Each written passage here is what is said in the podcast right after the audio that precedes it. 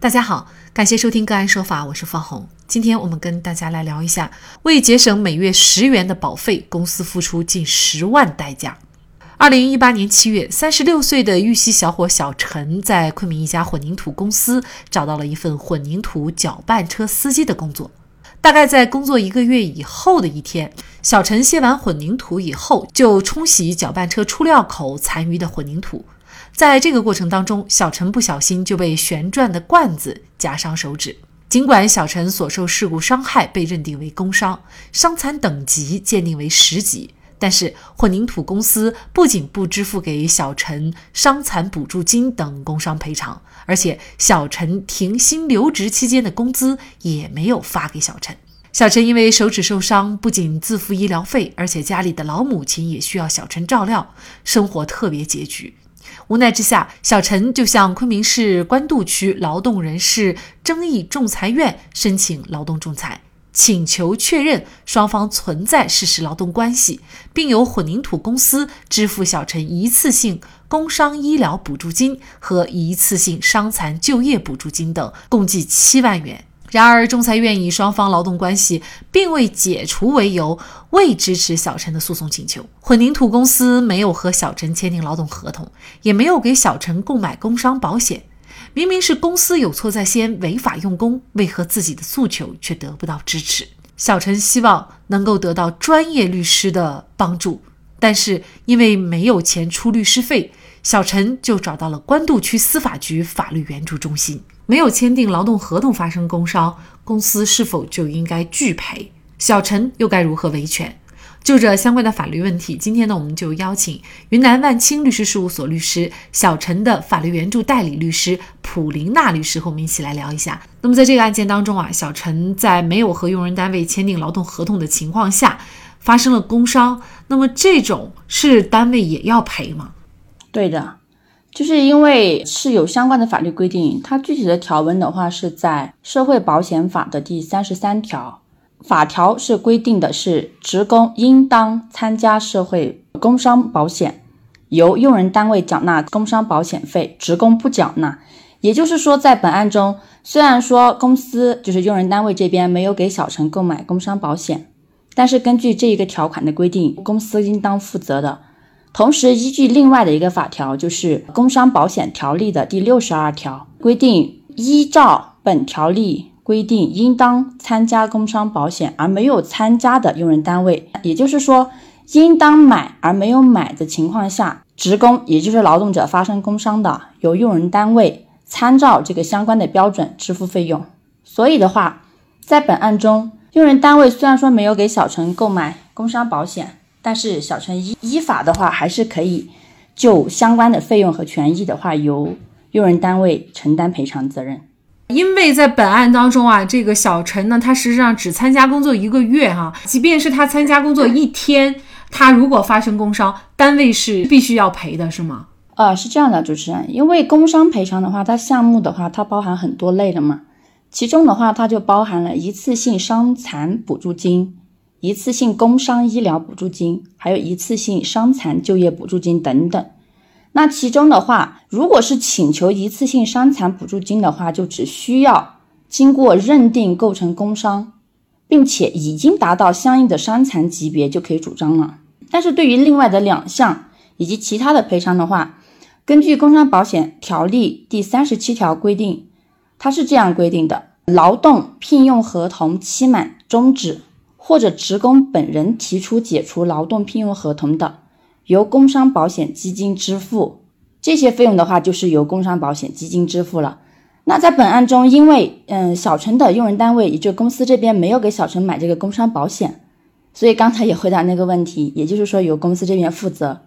那所以的话，根据这个条款，我就认为，如果请求支付一次性工伤医疗补助金和一次性伤残就业补助金的话，就需要合同期满或者期满终止，或者是劳动者提出解除劳动合同为前提。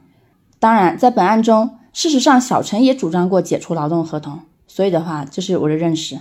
本案当中啊，这个单位并没有给小陈买这个工伤保险，也就是保险公司是不会赔的，是不是？在这种情况下，用人单位就必须要赔呢？是的，是的，因为按照这个的话，我们这边也了解了一下，如果按照三千多的一个月工资基数的话，算下的话，每个月就交到个八块多，然后如果五千多，也就十多块钱，所以平均的话就十块钱左右的啊工伤保险费。但是这个案件呢，小陈首先呢是胜诉到了这个仲裁院。那么仲裁院呢，他最后是以双方劳动关系还没有解除为由，就没有支持小陈的诉讼请求啊。主张工伤赔偿的前提，必须要双方解除劳动关系吗？是的，是的。在小陈这个案子里面，为什么就是在仲裁阶段的话，嗯，他会一定程度的败诉了嘛？就是因为他证据方面。有点不足，所以经过这个案件呢，嗯，也希望提醒广大的劳动者和个人了嘛，主要就是在做事情的过程中要注意收集还有保留相关的证据。我已经执业了七年多了嘛，过程中做了很多案件，其中的话也有部分案件是因为当事人自己没有有力的证据，所以让嗯案件非常的被动。除此之外，我认为除了保留证据之外，劳动者的话，就是还需要及时的主张权利，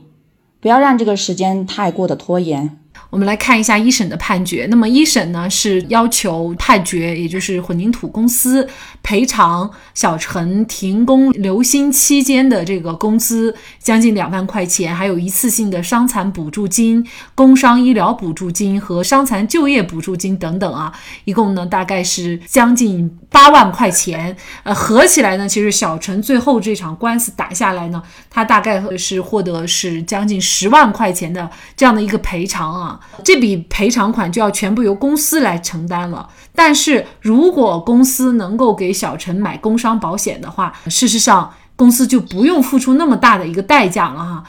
所以这个单位真的是因小失大啊！为了节省一个月五到十块钱的工伤保险，最后要赔出去的是十万块钱。你说这十万块钱能够买多少位员工的这个工伤保险啊？嗯，所以呢，用人单位啊。一旦和劳动者建立劳动关系以后啊，该买的保险是一定要买的，这个是不能只看眼前的这点利益啊。所以也是提醒大家，呃，同时呢，作为劳动者发生工伤，在索赔的时候呢，其实也还是要注意一些问题的，否则呢，也不一定都像小陈这样，就是最后都能够索赔成功啊。劳动者要主张自己的权利，在过程中的话，主要就是要注意搜集和保留相关的证据。我已经执业了七年多，在这个过程中做了很多案件，其中的部分案件就是因为当事人自身没有有力的证据，让案件非常的被动。所以的话，这个案件其实，呃，小陈这边最开始的时候他是有主张过解除劳动合同的，但是就是因为证据方面没有保留，也没有保存，所以的话就在仲裁院这边的话，第一第一次仲裁就没有得到支持。所以的话，这个证据的收集和保留非常重要。因为其实，在老百姓也知道，打官司就是打证据，因此的话，没有证据的话，后面胜诉真的是非常难。这个是一个。二一个的话，我个人认为，劳动者除了证据方面，还有一个就是主张的时间一定要及时，不能太过拖延。因为有些劳动者就是因为用人单位啊一直在跟他所谓的和解呀、协商呀，就导致了到时候可能会存在一个诉讼时效的问题。那么对于单位这一方呢？对于单位的话，在本案中其实就已经很明显了，就是为了省一个工伤的保费，结果付出这么大的代价，这个只是一方面。另一方面的话，其实根据劳动合同法呀这些相关的法律规定的话，其实还有很多很多很多对于用人单位的要求。所以希望通过这个案件呢，也能提醒到呃各个用人单位，能够在过程中。遵法守法，依法经营公司，按照法律的要求保障劳动者的合法权益。因为其实这样一来，同时也降低了公司本身的风险。法院一审判决解除小陈和混凝土公司之间的劳动合同。公司要赔偿小陈停工留薪期间的工资、一次性伤残补助金、一次性工伤医疗补助金、一次性伤残就业补助金等费用，共计近十万元。一审判决以后，公司不服提出上诉，二审法院最终驳回上诉，维持原判。小陈不懂法，更不懂如何拿起法律的武器来维权，而请律师他也没有经济能力。工作中遭遇了意外的伤害。如果不是寻求法律援助，那么他的维权路将会异常艰难。普林娜律师在接受关渡区司法局法律援助中心的指派以后，免费为小陈打了一审、二审两场官司。小陈至今提起法律援助都会心存感激，因为法律援助让他感受到了国家对弱势群体的保护，也深刻体会到法律面前人人平等的真正含义。好，在这里再一次感谢云南万清律师事务所律师小陈的法律援助代理律师普林娜律师。